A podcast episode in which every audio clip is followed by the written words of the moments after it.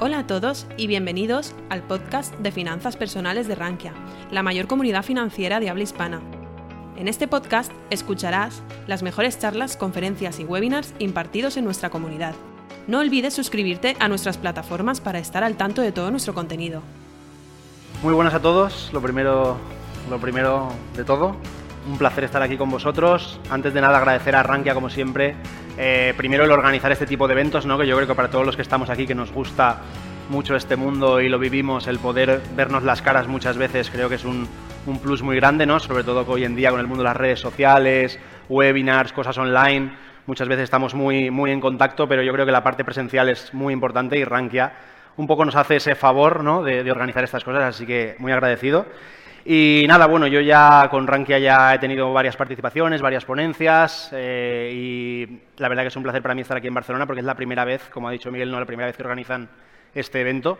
Y nada, la idea pues es hablar un poco sobre la, la importancia de la diversificación estructural, que yo creo que al final es una cosa que se toca poco en el mundo del inversor minorista, porque muchas veces no valoramos correctamente los riesgos que conlleva operar en el mercado. Los conocemos, los sabemos, sabemos que están ahí, pero muchas veces hasta que no se materializan, ¿no? o no los vivimos en nuestras carnes, no valoramos realmente lo importante que es minimizar los riesgos, controlar la volatilidad de nuestra cartera, de nuestras inversiones. Da igual el enfoque de inversión, ¿eh? o sea, al final es una parte muy importante en cualquier tipo de inversor, ya seas un trader, ya seas trader de más corto plazo, ya hagas más inversión a largo plazo, al final tú tienes que tener ese control en todo momento, lo máximo posible, del riesgo. Y Luis ha dicho una cosa muy buena en la parte final de su ponencia, que es, no lo sé si lo ha dicho así, pero vamos, yo lo suelo trasladar, el mercado es totalmente impredecible. O sea, por mucho que queramos analizar, estudiar, evaluar una compañía, eh, el desarrollo de un índice bursátil, una materia prima, eh, es, o sea, me sabe mal decirlo porque mucha gente igual estáis en ese proceso de mejorar vuestros análisis, mejorar vuestro estudio, es muy difícil, es prácticamente imposible saber o tener... Muchas veces, no, es cuestión de estadística, ¿no? De que la estadística esté de mi lado. Uf, es que ni aún así os diría, es tan, tan, tan complicado y el factor psicológico, el factor emocional, es tan importante en esos análisis, está tan sesgado a lo que nos acabe de pasar recientemente, que es muy difícil. Entonces, al final, lo que nosotros tenemos que buscar, siempre desde mi punto de vista, son dos cosas. Una, sistematizar nuestra operativa, es decir, estudiar eh, patrones, criterios, filtros, comportamientos que sabemos que estadísticamente eh, se van a, o, históricamente van a tener eh, opciones ¿no? de darme rentabilidad. Al final yo necesito que además de esa rentabilidad, acompañarla, como os decía, con baja volatilidad, con control del riesgo, con reducción de las rachas, las malas rachas, las rachas de pérdidas. Esto es muy importante, ya digo, no lo valoramos hasta que no lo vivimos. Entonces, eh, lo que vamos a ver aquí, simplemente, eh, diferencia entre ETFs y fondos, por si hay alguien que no lo tiene controlado, muy breve, ¿vale? ETFs y fondos, opciones, muchas opciones, que además es un listado de los compañeros de Mecate Signals que lo tienen, o sea, podéis acceder todos a ello y hay muchos fondos indexados, ETFs, o sea, hay muchas opciones, hay alternativas que podéis conocer. Eso lo vamos a tocar de forma breve, pero para que lo veáis. Y luego ya voy a la, chicha realmente, ¿vale? A lo que a mí me interesa, que es la diversificación. Pero la diversificación de verdad, y lo pongo ahí, lo tendría que haber puesto en mayúsculas. Igual es culpa de Rankia, que me lo ha puesto en minúsculas. Es muy importante, de verdad, porque al final eh, yo me cansa un poco esto de... Yo invierto en el SP500 porque quiero diversificar. invierto en 500 empresas. Ostras, ¿tú conoces la correlación que tienen esas 500 empresas? O sea, ¿tú no te has dado cuenta que muchas de esas empresas, en circunstancias sobre todo bajistas del mercado, se mueven igual? O sea, tú no estás diversificando. A mí no me puedes decir que invertir en el SP500 es diversificar cuando el SP500 perfectamente te puede caer un 50%. No, digo ahora, ¿eh? digo que ha pasado, ¿vale? Que nadie se asuste. Que el mensaje tremendista de momento lo vamos a dejar, ¿vale? O sea, al final es una cosa que hay que tener en cuenta. Tú no estás diversificando. ¿Qué necesitas para diversificar de verdad? Distintos activos, distintas clases de activos descorrelacionadas entre sí, que sepas que tienen mm, por su naturaleza, por su aquí ya vamos a la parte de que hay que entender, ¿no? Los activos, renta variable, renta fija, oro, la propia liquidez en sí misma es un activo. Sectores, no es lo mismo invertir en tecnología que invertir en utilities. Me diréis, ya, eso está claro, Javier, es una obviedad lo que acabas de decir. Pero en función de la fase del ciclo económico en la que nos encontremos, actuarán mejor o defenderán mejor nuestra cartera o atacarán mejor para conseguir alfa, ¿no? Para conseguir más rentabilidad distintos sectores. Ya, ya, sí está claro, Javier, que cuando el mercado sube, las tecnológicas suben más. Y cuando hay una recesión económica, las utilities y el consumo defensivo eh, defiende mejor. Ya, no, si la teoría no la sabemos todos, si los relojitos estos de las clases de activos que mejor se comportan en cada fase del mercado económico, recesión, expansión, inflación, deflación, estanflación, todas estas palabras que retumban constantemente, la teoría es fácil, pero luego tomar decisiones, como os digo, con nuestro dinero en juego, en base a esa teórica fase del ciclo económico en la que estamos o hacia la que vamos, es muy complicado. Entonces, ¿a dónde vamos? A sistematizar, ¿vale? Esa toma de decisiones. Ahora llegaremos a esa parte. Lo primero, como os decía, ETFs, fondos. Un ETF, antes eh, Adrián de Scalable ha, hecho una, ha hablado puntualmente sobre ETFs. Al final los ETFs tienen mucho en común con fondos, ¿vale? No voy a ir al detalle, porque obviamente hay muchas diferencias, pero las diferencias principales es que el ETF cotiza en tiempo real, es decir, funciona como una acción, ¿no? que puede comprar y vender en cualquier momento, eh, pues eso, eh, te permite invertir en cosas diversificadas, ir a cosas concretas, como os decía, como sectores, factores, hay ETFs de cualquier índice bursátil, ¿vale? O sea, te permite ir a cosas muy concretas para invertir, ¿no? Nosotros como pequeños inversores y bajo coste. Esto también es una característica que se dice mucho, pero hoy en día los fondos indexados también ya tienen muy bajo coste, con lo cual eso no realmente ya ha dejado de ser una gran diferencia. Y luego los fondos de inversión, ¿no? que tienen su valor liquidativo, que no puedes comprar y vender en el día, tienes que esperar siempre a cierre de sesión. Eh, al final ahí, pues eso. Eh, ya digo, una serie de diferencias que... Y luego los fondos de inversión, como os decía, no te permiten ir a cosas tan concretas. A lo mejor si tú quieres invertir en sector salud, sí, habrán fondos de inversión que su especialidad sea el sector salud americano pero al final hay una gestión activa, habrá un gestor que decida qué empresas del sector salud va a seleccionar. El ETF no, el ETF te dice, toma, las empresas del sector salud, aquí tienes un grupo de las empresas más grandes de este sector. Si lo que quieres tener exposición a eso, forma sencilla, ¿no? Un poco esa es la, la diferencia, ¿vale? Horario de cotización y operativa, como ya os he dicho, acceso a clases de activos, sectores y cosas concretas, y para mí es verdad que una de las más importantes, y que tampoco muchas veces valora el inversor minorista hasta que no le toca pasar por caja, es la fiscalidad. ¿no? Con ETFs tengo que, si yo quiero pasar del, lo que os decía, el ejemplo todo el rato, ETF salud a ETF mm, tecnológico. Tengo que vender, si tengo plusvalías, pasar por nuestros amigos y luego comprar el otro. Si trabajo con fondos, lo que hago es traspasar de uno a otro y me libro de esa parte, ¿no? Por eso tiene pros y contras. No es que una cosa sea mejor que otra, porque lo mismo. Ya, Javier, pero es que con lo que acabas de decir, con fondos no puedo ir a sector salud, sector tecnología, a cosas a lo mejor más concretas que a mí me interesen. Pues por eso, habrá que elegir lo que más nos convenga o lo que mejor se nos adapte. ¿Vale? Esas son las grandes diferencias, ¿de acuerdo? Yo sobre todo lo que recomiendo es, si vamos a invertir en SP500, pues para coger un ETF del SP500, cógete un fondo indexado al SP500 y así a la hora de traspasar esa parte fiscal te libras, ¿no? Eh, bonos, pues si puedes, ya te digo, si tu forma de operar te lo permite, tu forma de gestionar cartera te lo permite, vete al fondo indexado. Si no, si quieres trabajar todo con ETFs, perfecto, si no hay ningún problema. Yo en este caso tengo la gran ventaja que al gestionar un fondo de inversión dentro del GPM asignación táctica, puedo operar con ETFs, puedo rotar y como es un fondo, no, es, un no es a nivel particular, no paso por caja. Entonces ahí hay una ventaja muy grande, ¿no? Bien, aquí es lo que os decía, ¿vale? Igual se ve un poco pequeño, sobre todo por el final. Estas son unos listados que tienen, ya digo, los compañeros de Mecate Signals y tenéis ahí, pues eso, ETFs de bonos, ETFs de commodities, es decir, son activos que replican esas clases de activos, ¿no? Son ETFs que replican esas clases de activos. Yo puedo elegir lo que quiera en euros, en, dólares, eh, mercado americano, que los inversores minoristas europeos no los podemos operar, eh, mercado, o sea, ETFs que son, cumplen con la normativa UCITS, es decir, hay una gran barbaridad. Esta lista veo gente haciendo fotos, la tenéis pública, ¿eh? o sea, me podéis consultar o podéis en Twitter MKT Signals y os dan acceso, o sea, que lo tenéis todo, tanto esta como lo que os decía, sectores, puedo invertir directamente en sector materiales, sector comunicaciones, sector energía. Nosotros en el fondo invertimos en estos sectores en función de lo que los sistemas nos digan, que ahora os explicaré, vamos a unos sectores o a otros, en función de, ya digo, seguimiento de tendencia, correlación entre los distintos y volatilidad.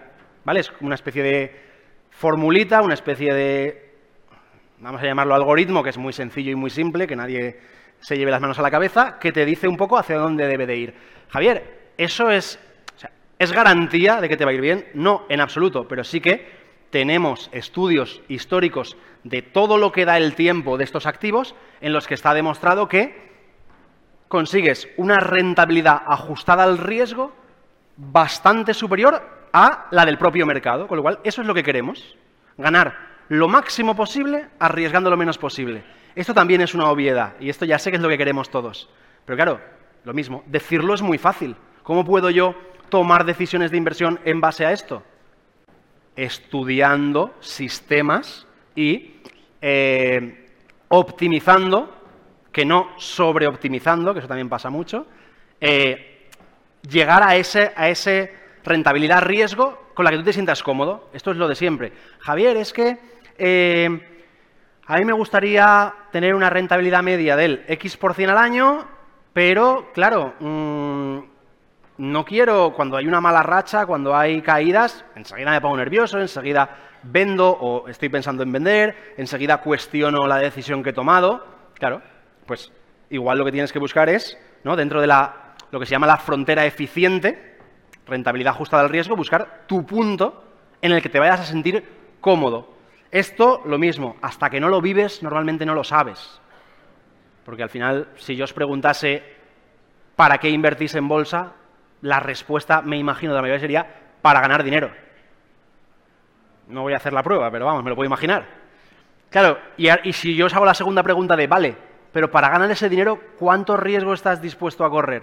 Esa ya no es tan fácil de contestar, porque a lo mejor como no lo hemos vivido, el máximo riesgo posible que puedo sufrir en un momento determinado, no te lo sabría decir, Javier. O sea, ¿me merece la pena ganar un 10% al año pero que por el camino, en un momento determinado, mi cartera caiga a la mitad, pues habrá gente a la que sí le merezca la pena y sí que pueda soportar esa máxima caída, y habrá gente que dirá, Javier, yo es que como me caiga mi cartera a la mitad,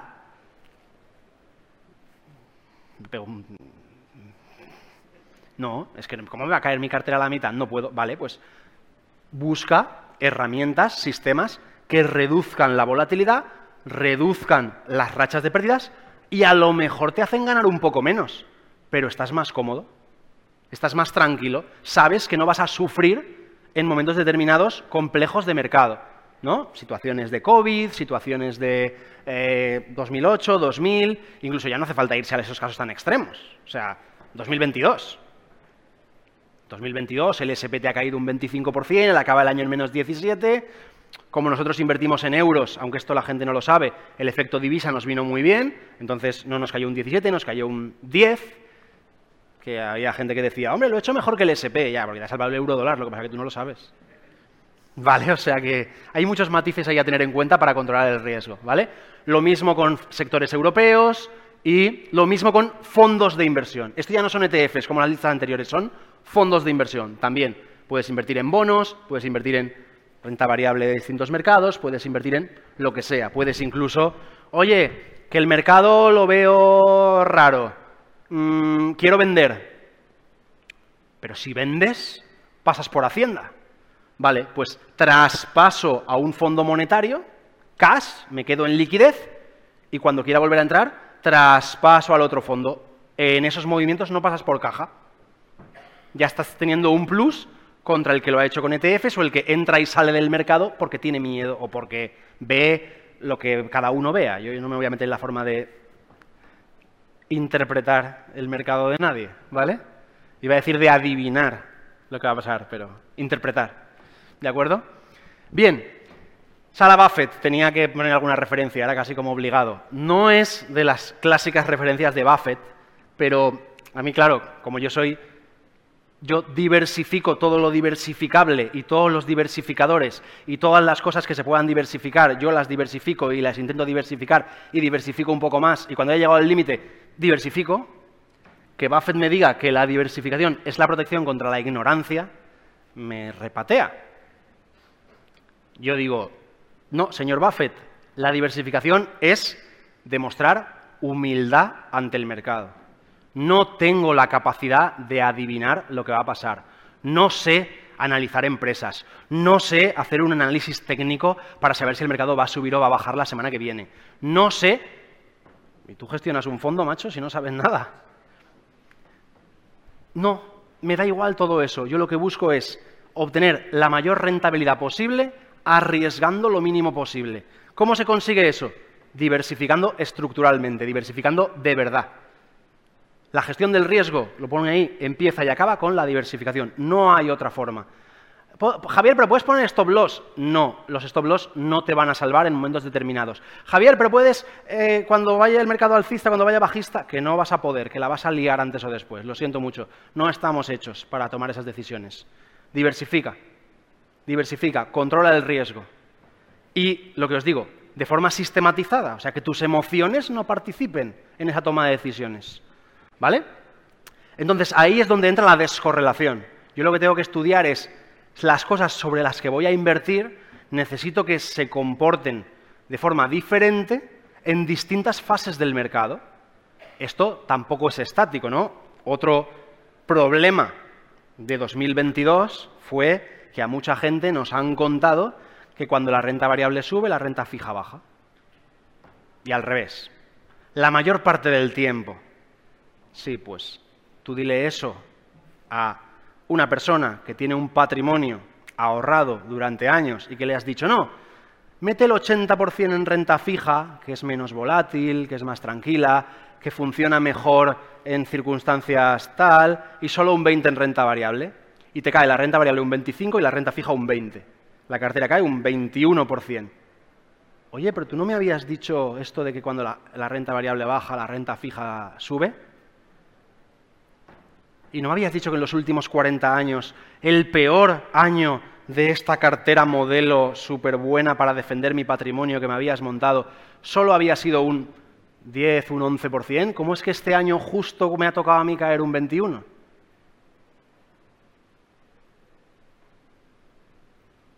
Es el mercado, amigo. No haber venido. Y ya está, es que no te pueden dar otra respuesta. ¿Pero por qué? Porque ahí faltan bases. Renta variable, renta fija. ¿De verdad creéis que con dos cosas estás diversificando? Añade más activos descorrelacionados. Añade la opción de salirte del mercado cuando nada esté funcionando, que puede pasar. Pasa pocas veces y durante fases relativamente cortas de mercado. Pero te pilla un 2022 en las que el oro no funciona, la renta variable no funciona, la renta fija no funciona. Lo único que funcionó fue el, la energía, las materias primas, que eso supongo que lo veríais todos en el precio de la gasolina y en las facturas de la luz. Y el dólar. El dólar actuó como refugio. Ya, claro, sí, bueno, eso lo estás diciendo ahora, que ya ha pasado. En ese momento seguramente no tendrías toda tu cartera en materias primas y en dólares. Pues no, claro que no. Si fuese tan fácil, ¿vale? Pero al final es eso, ¿no? Lo que yo busco es, yo os digo, de aquí a cinco años vais a ganar un 50% de rentabilidad. Ya está, garantizado. Ahora, no tenéis que tocar nada. No apretéis a los botoncitos. Cuando veáis que baja la cosa, no os asustéis. Os aseguro que dentro de cinco años vais a ganar un 50%, 10% al año, para hacer las matemáticas más sencillas. ¿Qué preferiríais tomar?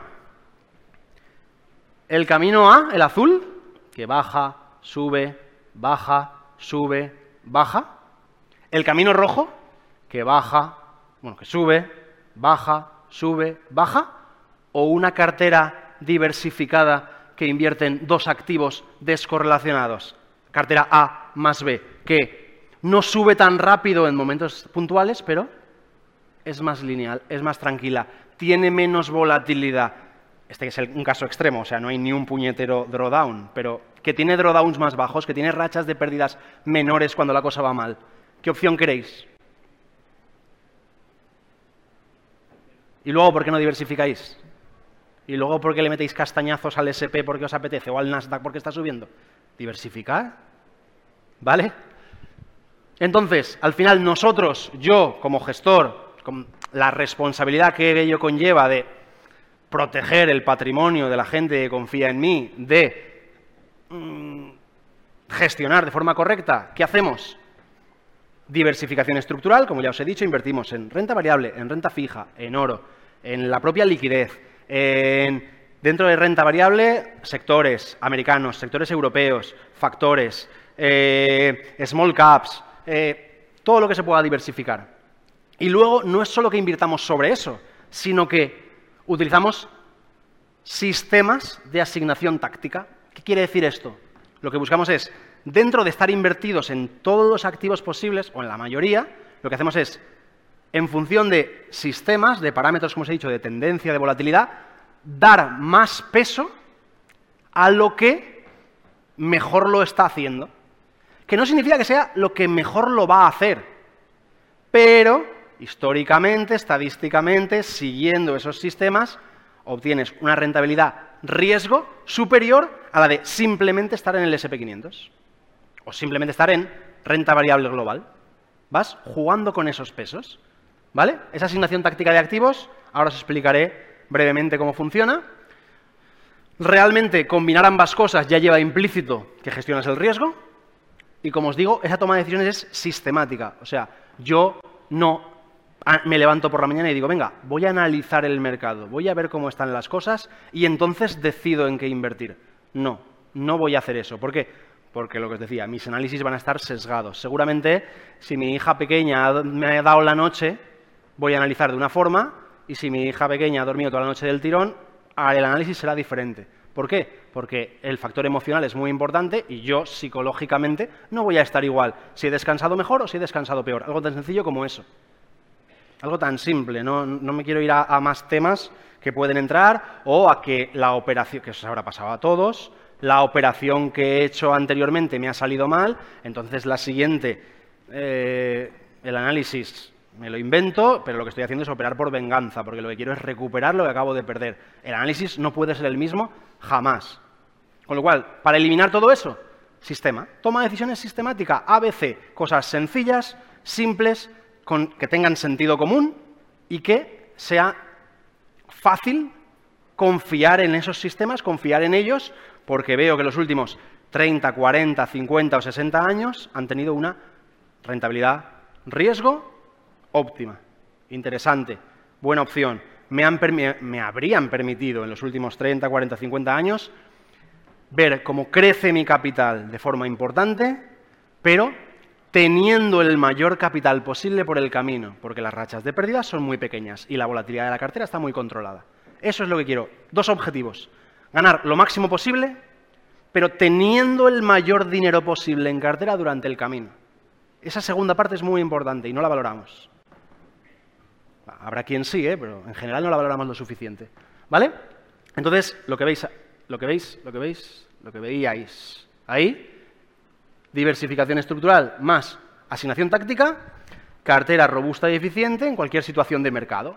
De eso se trata. ¿Vale? Los sistemas de asignación táctica, lo que os he dicho, parámetros muy sencillos, muy simples, que lo que nos ayudan es a seleccionar en qué debemos estar invertidos en función de momentum tendencia, tendencia alcista, tendencia positiva, fortaleza, llamadlo como queráis. Volatilidad, a mí también que una cosa esté subiendo mucho, pero pegue unos bailes de vez en cuando que tiran para atrás, también tengo que tenerlo controlado eso. Y luego la correlación, lo que os digo, ¿no? Esa correlación entre activos para decidir que si es mejor invertir en tecnología, o si es mejor invertir en financiero, o si es mejor invertir en industria, o si es mejor invertir en salud por poner ejemplos, ¿vale? O si ahora, em, como la renta variable y la renta fija, ejemplo 2022, se han correlacionado para mal, pues no, salte de renta variable y vete a renta fija. ¿Para qué si se están comportando igual? No estoy diversificando en este momento, cambiando de renta variable a renta fija. Vale, pues no te vayas a renta fija. ¿Dónde te puedes ir? ¿Qué lo está haciendo bien? ¿Qué se está comportando diferente a la renta variable? Y entonces los sistemas te llevan a esos activos. A veces con mejor tino, con mejor acierto en el corto plazo, a veces con peor, pero a largo plazo, perdonad que repita esta frase mucho, pero es que es lo que quiero, que salgáis de aquí con la frase en la cabeza, la rentabilidad ajustada al riesgo de mi cartera será muy superior a la del 95% de los inversores. Luego pondré una diapositiva para acabar, que creo que puede ser definitiva para que se os acabe de incrustar la idea. ¿Vale? Entonces, ¿ventajas de hacer esto? Pues eso, ya lo he dicho, potencial para generar portfolios, carteras adaptadas a las necesidades de cada inversor. Esto es importante. Tú tienes que conocer propiedades, características, comportamientos históricos de renta variable, de renta fija, de oro. Y luego, en tus modelos, en tu cartera, dar más o menos peso en función de lo que tú quieras. Habrá gente que dirá que busca más rentabilidad sin importarle tener a cambio más, volatilidad, habrá gente que menos. al final, perfil eh, moderado, mm, agresivo, conservador, ¿vale? Eso es un clásico. Luego es verdad que hay mucha gente que dice, no, yo soy moderado. Y luego ves su operativa y es súper agresivo. Pero claro, también es un poco... ¿De acuerdo? Pero bueno, capaces de mostrar cierta adaptabilidad a la dinámica de los mercados, con un control más preciso del riesgo, eliminan o minimizan el componente humano en la toma de decisiones, evitando errores, tal, tal. Inconvenientes, que también los hay, ¿eh? si viniese solo a contar las ventajas, pues eso sería un poco ventajista por mi parte, ¿no? Mayor complejidad estructural y formación previa. Yo muchas veces veo que, y que nadie le sepa mal lo que voy a decir, la sensación mía, después de 14 años en el sector, es que analizar una empresa cada uno hasta donde llegue, es relativamente fácil. Hacer un análisis técnico de un gráfico, a la mayoría de vosotros ponen un gráfico delante, pues sí, veo que la tendencia es alcista, eh, aquí puede haber un patrón de giro, aquí puede haber esto. Es relativamente fácil. Quizás el inicio de cómo entrar o conocer este tipo de filosofía de inversión quizás es algo más complejo, necesita más bases. Esto es mi opinión por mi experiencia, podéis no estar de acuerdo. ¿eh? Y luego, eso también es muy importante que lo he dicho, ¿no? La presencia de reglas con parámetros optimizables, es decir, al final, eh, si te basas mucho en lo que ha, si te basas 100% en lo que ha pasado anteriormente, en los históricos, pues eso, puedes jugar con algunos filtros del sistema y decir, no, voy a cambiar este filtro porque el sistema lo ha hecho mejor. Pero eso no quiere decir que lo vaya a hacer mejor en el futuro. O sea, hay unos matices ahí que, bueno, quizás es un poco más, más adelante. Entonces, a partir de aquí, nosotros, una cartera modelo que podemos utilizar que representa un poco esto, pues lo que os digo, ¿no? Invertir en renta variable, invertir en oro, invertir en renta fija y luego tener una cartera satélite, lo que os decía, una cartera que te vaya adaptando los pesos de los activos, ¿vale? Invirtiendo en más cosas más concretas, sectores, factores, aumentar renta fija o aumentar liquidez cuando la renta variable no esté funcionando bien. Vas, como os digo, jugando con esos pesos y al final lo que te consigues, uniendo todas las piezas, es el puzzle perfecto. Perfecto no hay nada, ¿vale? El puzzle rentabilidad-riesgo más óptimo. Mejor. ¿De acuerdo? Esta sería, digamos, lo que nosotros hacemos. Quizás visto así os tiro un poco para atrás, pero al final lo que buscamos es eso. Tenemos un 60% de la cartera, lo que se conoce como buy and hold, ¿no? Invierto y me olvido, no la toco, y lo que hace es invertir en distintos activos que históricamente se han comportado de forma diferente en distintas fases del ciclo económico, siempre dando un poquito más de peso a la renta variable. ¿Por qué? Porque al final es lo que históricamente más ha crecido durante más tiempo y al final es un poco lo que manda en el mercado, ¿no? Entonces jugamos con eso, cartera diversificada, cartera descorrelacionada con teniendo en cuenta factores, eh, visión de largo plazo. Y luego pasamos a la otra parte, que es lo que os decía, esas, esa cartera satélite, esas pequeñitas piezas del puzzle que te complementan aquella cartera y lo que hacen es darte un plus. Pues eso, invertimos en sectores americanos. Ahora mismo, por ejemplo, el fondo estaría invertido, la cartera modelo estaría invertida en tecnología, comunicaciones e industria son los tres sectores de los 11 principales que se divide el SP500 en los que estaríamos invertidos. En Europa estaríamos invertidos en consumo discrecional, tecnología e industria. Fijaros que coinciden. ¿Por qué será? Pues porque en el momento de mercado en lo que nos encontramos, tecnología e industria están funcionando mejor, tienen una tendencia alcista, tienen buen momentum, pues intentamos aprovecharnos de esa ineficiencia puntual que hay en el mercado. Factores, lo mismo. Factor calidad, factor value, factor growth, factor low, volatility, baja volatilidad, factor momentum, factor high dividend, eh, altos dividendos, pues lo mismo, invertimos en los que mejor momentum tengan. Y si por lo que sea no hay tres sectores o dos factores que lo estén haciendo bien, normalmente esto será porque la renta variable en general no lo está haciendo bien. Entonces, salimos de los sectores que no lo estén haciendo bien, salimos de los factores que no lo estén haciendo bien y nos vamos, el sistema nos lleva a liquidez o renta fija. Es decir, la renta fija, en teoría, es una opción que puede estar descorrelacionada de la renta variable, salgo de renta variable y me voy a renta fija. Que no está como 2022, pues no me voy a renta fija, no me funcionaría esa opción, me quedo en liquidez, aumento la liquidez de la cartera, ¿vale? Y luego lo mismo, con renta variable, bonos, oro, insisto, vamos, entendedme cuando utilizo la palabra jugar, pero lo que hacemos es jugar con los pesos de los activos para tener la cartera lo mejor preparada o lo mejor dispuesta a el contexto actual de mercado, sin entrar en análisis macroeconómicos, en lo que podría pasar, en lo que diga la Fed, en la inflación, en el techo de deuda, yo todo eso no lo sé analizar.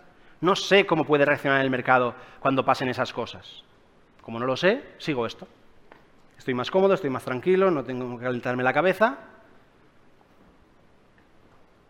Y funciona razonablemente bien. Como os digo, ¿no? en función de lo que los sistemas te vayan marcando, la cartera puede, pues como veis en aquel caso, más renta variable, como veis en el caso del medio, más renta fija, como veis en este caso, todo más repartido. Vas amoldando la cartera en función de lo que los sistemas te digan. ¿Vale? Y ahí lo tenéis. Teoría de carteras eficientes, lo que he dicho antes. Riesgo, retorno. Rentabilidad ajustada al riesgo. Lo que nos interesa es tener menor riesgo, mayor rentabilidad. Y aquí lo que estamos comparando, lo que yo comparo es la cartera modelo que os he mostrado con carteras clásicas de inversores americanos importantes a lo largo de la historia, desde 1970, y estamos en ese camino, ya veremos cómo va la cosa. Pero la idea teórica es esa, y es lo que nosotros buscamos. Menor riesgo posible, mayor rentabilidad posible. ¿Vale? Para cerrar, diversificación. Diversificación de verdad. Aquí tenéis dos ejemplos. El SP500, la bolsa americana, que es tan espectacular, que lo ha hecho muy bien, que todo el mundo sabe que siempre sube, que ha dado no sé cuánto por cien anual durante los últimos, no sé, cada 4.000 años, lo que queráis, inventaros, da igual, que está genial indexarse al SP500. Y luego la otra opción es una cartera diversificada. Tiene, se ve muy pequeño abajo, pero tiene pequeñas empresas, tiene grandes empresas, tiene bonos, tiene un poquito de eh, eh, eh, sí, tiene bonos corporativos, bonos gubernamentales, eso, Russell 2000, es decir, pequeñas empresas, empresas de mercados desarrollados y un poco de SP500, ¿vale? Algo diversificada, igual poco diversificada para mi gusto, pero una cartera diversificada. Y, si os fijáis, de 2000 del 2000 al 2002, el SP perdió un 37%, crisis de las.com, ¿vale? los números entre paréntesis son rentabilidades negativas. Crisis.com, el SP cayó un 37 y nuestra cartera diversificada cayó un 6. Tu sensación es que con la cartera diversificada estás perdiendo dinero. ¿No? Has perdido un 6%, no mola, nadie quiere perder. Luego llega 2003 a 2007 y ves que el SP gana un 82, 83 y tú ganas un 61. Jolín, mi vecino que ha invertido en el SP está ganando más que yo y yo aquí haciendo el tonto con la cartera diversificada. Mm. 2008, el SP cae un 37%, crisis, Lehman Brothers. Nuestra cartera cae un 17%. Ostras, una cartera diversificada. Javier me ha dicho que esto protegía un 17% de caída. eh, ostras, he perdido dinero otra vez. Madre mía, el invento este de Javier. 2009-2017, boom, mercado alcista, expansión económica salvaje, el SP sube un 258%, nuestra cartera un 152%. Ostras, qué paliza nos ha pegado el SP, o sea, ¿qué pasa? Mi cartera diversificada, sí, ha ido bien, no me voy a quejar, pero es que mira lo que ha hecho el SP, mira a mi amigo, mira el de Twitter, que está indexado, lo que está ganando todos los días subiendo pantallazos con el gráfico, cohetes, to the moon. Luego llega 2018, también un año complicado, con una caída en los primeros meses, otra caída octubre, noviembre, diciembre, el SP acaba en un menos cuatro y pico, nuestra cartera también. Otra vez he perdido dinero. Si echáis cuentas, de los 18, 19 años que tenemos en esa muestra, el SP ha subido un 146 y tu cartera ha subido un 166. Tu sensación en cada una de las fases no ha sido muy guay, pero al final de los 19 años has ganado más dinero con menores caídas por el camino. Hay que tener esa visión de largo plazo. Y hay que entender que cuando diversificas van a haber cosas que están en la cartera que te gustaría no tener, porque en ese momento lo están haciendo mal. Pero es que no sabes cuándo van a cambiar las tornas y son esas las que te van a salvar de la siguiente caída, del siguiente problema, o las que te van a hacer obtener un plus de rentabilidad en una circunstancia concreta de mercado. ¿Cómo no lo sabes? Diversificas, decides de forma sistemática y el resultado al final de tu carrera como inversor será la carita sonriente. Si me queréis tener fichado, ahí estoy, ¿vale? Muchísimas gracias a Rankia y muchísimas gracias a todos por haber estado aquí. Ha sido un placer. Si te ha gustado nuestro podcast, te invitamos a que nos lo cuentes en los comentarios. Además, no olvides suscribirte a través de tu plataforma favorita o el blog Rankia Podcast para estar al día de todas las novedades.